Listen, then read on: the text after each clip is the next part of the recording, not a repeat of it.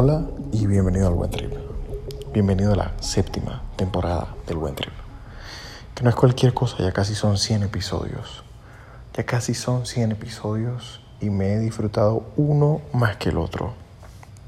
Desde el día uno sostengo como la premisa de aquí voy a hablar cuando me provoque hablar. Cuando crea que lo que tengo para decir es realmente útil, importante. Y así he llegado acá, siete temporadas, y en esta oportunidad creo que incluso busco elevar el nivel abordando un tema que es muy importante, sobre el cual tengo muchísimo que decir, pero para el cual me he estado preparando. Quizá no ha sido la segunda, ni la tercera, ni la cuarta, porque es que precisamente es un asunto que hay que desmenuzar para poder digerir. Y es la depresión, la depresión como fenómeno. Es un asunto que tiene mucho que ver conmigo, con mi historia personal, haciendo un poquito de arqueología de, de mi vida. Me toparé siempre con la palabra depresión en muchas instancias. Y también porque como profesional me enfrento a la depresión constantemente. Todos los días llega a mi consulta alguien que dice, tengo depresión. Estoy deprimido, estoy profundamente triste, esto no se me quita, no sé qué hacer.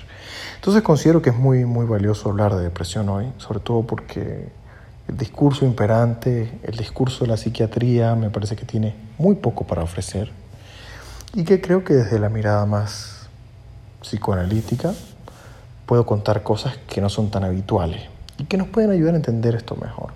Esto puede ser útil y te puedes gozar la temporada, bien sea si estás atravesando algún episodio depresivo, le puedes sacar utilidad, si quizá sencillamente quieres conocer un poco más, porque pues, la depresión es algo que puede visitarnos en algún momento de la vida, aunque no lo haya hecho en este instante para ti, y te quieres preparar, o también porque conoces a alguien que tiene depresión, un familiar, un amigo, una pareja, y quieres entender mejor el asunto. Entonces creo que esta temporada puede ayudarte indistintamente de si esto te ocurre a ti o no.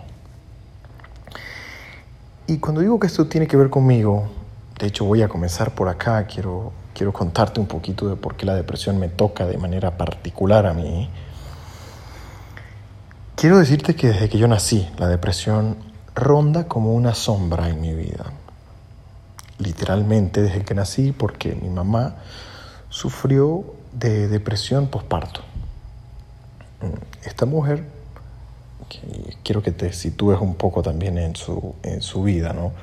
Esta mujer casada, pues está preparándose para tener un hijo, está muy contenta, todo va bien, tiene un hijo y la cosa se complica.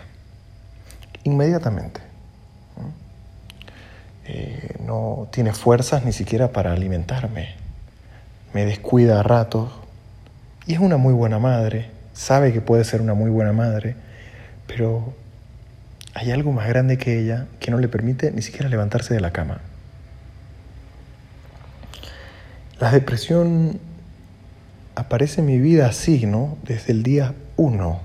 Mi madre queda un poco como incapacitada para ser madre. Y está este asunto, ¿no? Que le llama depresión. Ella comienza a verse con, con psicólogos, con psiquiatras, comienza a tratarse y poco a poco logra salir de este episodio. Pero luego se reencontrará con la depresión en muchas formas a lo largo de su vida. Y la cosa se pone más interesante porque resulta que mi padre también, ¿no? Mi padre comienza a sufrir episodios depresivos en diferentes momentos de su vida. Estos me eran poco familiares, no se me contaba nada de la depresión de mi padre, solo de la de mi madre. Eh, pero sí escuchaba mucho que iban a terapias, que iban a terapias. Luego más adelante en la vida, por ahí cuando tenía unos 15 años, descubro que la depresión también puede golpear a los jóvenes. Tenía un amigo deprimido, solo que en la adolescencia a veces no entendemos la depresión. Y este amigo pues, se suicida cuando yo tengo 15 años. Se suicida y de cierta forma cambia la manera de ver tantas cosas a tan corta edad. Pero tan solo un año después, cuando yo cumplo 16, mi padre se suicida también.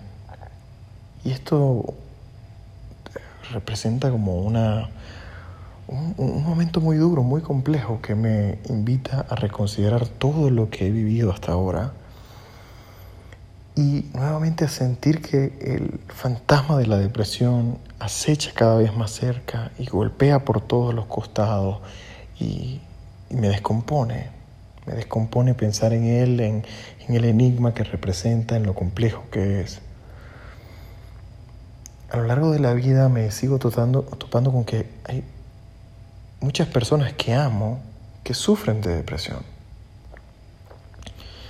Eh, mis amigos, mis parejas, y esto de repente se comienza a ver como algo que siempre está allí, pero que nunca me toca. Y recientemente, a partir de ese episodio en el que estuve abusando del MDMA, caí en un momento de mi vida también que se sintió como eso, como un bajón, como una caída, como un hueco, como un hoyo. Finalmente a mí treinta y puntas de años, me tocó la puerta y me dijo, bienvenida soy yo, te han hablado de mí toda la vida, aquí estoy. Y fue mi primer contacto real con, con una tristeza y un malestar que no era para mí ya controlable, ¿no? algo que escapaba de mi dominio, algo que me, que me, me obligaba a pensar la vida de otra manera creo que me ayudó también a entender mejor a mis pacientes depresivos. Ha sido un periodo complejo ese. Fue corto, pero fue muy intenso. Y creo que me, me aleccionó, me hizo ver la vida también desde otro lugar. Me hizo cuestionarme todo lo que sabía acerca de la depresión. Durante toda esta temporada voy a, voy a hacer un recorrido muy minucioso por lo que entendemos hoy, por lo que he vivido, por lo que el psicoanálisis tiene para decir que puede realmente aportar una mirada novedosa y por algunas herramientas que he descubierto en lo personal me han sido muy útiles, también la vida de algunos pacientes que asisten a mi consulta, pero voy a hacer de esta una temporada muy muy íntima, porque siento que este asunto es así, nos invita siempre como a excavar, a lo más profundo del ser para descubrir qué es lo que allí no anda. Que tengas un buen trip.